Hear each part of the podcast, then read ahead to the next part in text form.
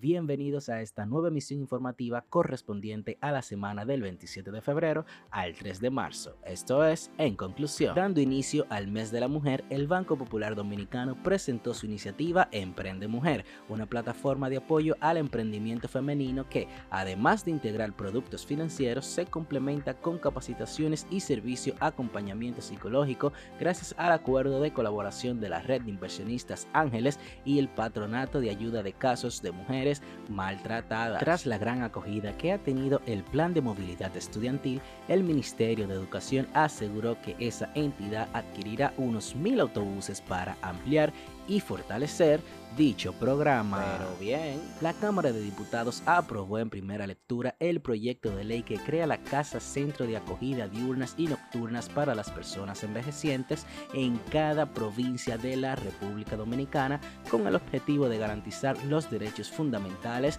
de los adultos mayores. Los medios digitales serán incluidos en la Ley de Libertad y Expresión. Y es que, además de ser una regulación integral que busca proteger el honor y la intimidad de las personas sin importar la plataforma tecnológica de divulgación de los mensajes, abogar por el derecho de acceso a Internet y otros aspectos esenciales, el anteproyecto de ley sobre libertad de expresión y medios de comunicación plantea la creación del Instituto Nacional Audiovisual que normará los contenidos en el país. Mm, ¿Qué pasó? La firma QS Simon publicó la edición 2023 del World University Rankings a las mejores universidades del mundo, listado al que no ingresó ninguna universidad dominicana en categoría regional ni global en general, contrario a otros años que varias figuraban en esta prestigiosa calificación. Pandemia de la obesidad. En menos de 15 años, el país ha pasado de menos de un 25% de su gente en sobrepeso a más de un 70% según el último sondeo que hicieron las autoridades de salud en 2021 y que, sin el rigor de un estudio científico, sirve de indicador de la necesidad de accionar frente a un problema que se agrava y acarrea diversos males, siendo la diabetes y la hipertensión los más frecuentes. El Ministerio de Interior y Policía declaró que el 2023 será el año de los bomberos, ya que contará con una reforma que incluye la dignificación de la vida de sus miembros, tal y como está ocurriendo en la Policía Nacional. Internacionalmente hablando, al menos 36 personas murieron y decenas más resultaron heridas luego de que dos trenes chocaran en el norte de Grecia la noche del martes pasado, según informó el Servicio de Bomberos del país. La entidad aseguró que hasta el momento 66 personas están siendo tratadas en el hospital, siendo seis de ellas en unidades de cuidados intensivos. Tras cinco años sin recibir público, el único zoológico que quedaba en Puerto Rico anunció el cierre de sus puertas. Dicha noticia ha sido calificada como positiva por los defensores de los animales que entienden que los zoológicos no deberían existir por considerarse maltrato animal. Sin embargo, otros tanto lamentan la noticia por las personas que se quedarán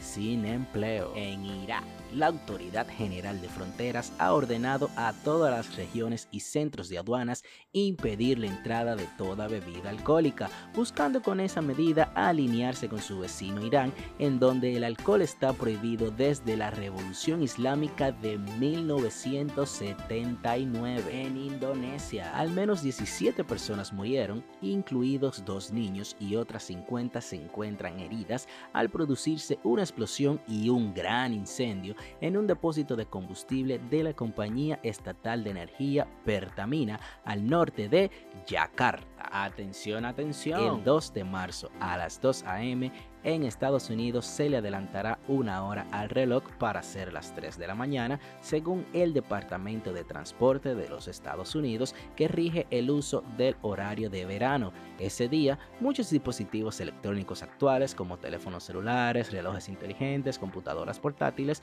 configuran su hora en automático y no tendrían problemas. Sin embargo, los relojes de pared, despertadores de noche y relojes mecánicos tendrán que hacerlo de forma manual para evitar inconvenientes. Rusia podría quedarse sin dinero el próximo año y necesita inversión extranjera, dijo abiertamente el oligarca ruso Oleg Deripaska. Los comentarios del multimillonario que pidió el fin de la guerra de Moscú en Ucrania en los primeros días del conflicto del año pasado contrastan con una evolución más optimista sobre la suerte económica de Rusia hecha por el presidente Vladimir Putin la semana pasada. Putin elogió la resiliencia de la economía del país frente a las sanciones occidentales sin precedentes impuestas el año pasado. La Organización Mundial de la Salud confirmó un nuevo caso de gripe aviar H5N1 en una mujer de 53 años en la provincia china Jiangsu al este de dicho país. Y ya seas oyente recurrente de este podcast o no, te invitamos a escuchar el episodio llamado Una pandemia peor que el COVID-19 para que puedas entender mejor el por qué esto no es una simple noticia. En España, según datos entregados por el Ministerio Español de Inclusión, Seguridad Social y Migraciones, pese a que el número de desempleados en ese país aumentó en febrero en 2.618 personas hasta alcanzar los 2,9 millones de desempleados, el número de trabajadores afiliados a la Seguridad Social aumentó en 88.918 de media, el mayor avance de empleo para este mes desde el 2015. Al menos 650 niñas han sido envenenadas por gas tóxico en Irán desde noviembre pasado, en los que muchos sospechan que ha sido un intento deliberado de forzar el cierre de sus escuelas. Ninguna de las niñas ha muerto, pero decenas de ellas han sufrido de problemas respiratorios, náuseas, mareos y fatiga. El fiscal general anunció la semana pasada que había iniciado una investigación criminal, pero señaló que la información disponible solo indicaba la posibilidad de actos criminales y premeditados. La farmacéutica Eli Lilly anunció una disminución del 70% del costo de la insulina, acto que beneficiará a más de 8 millones de personas en todos los Estados Unidos.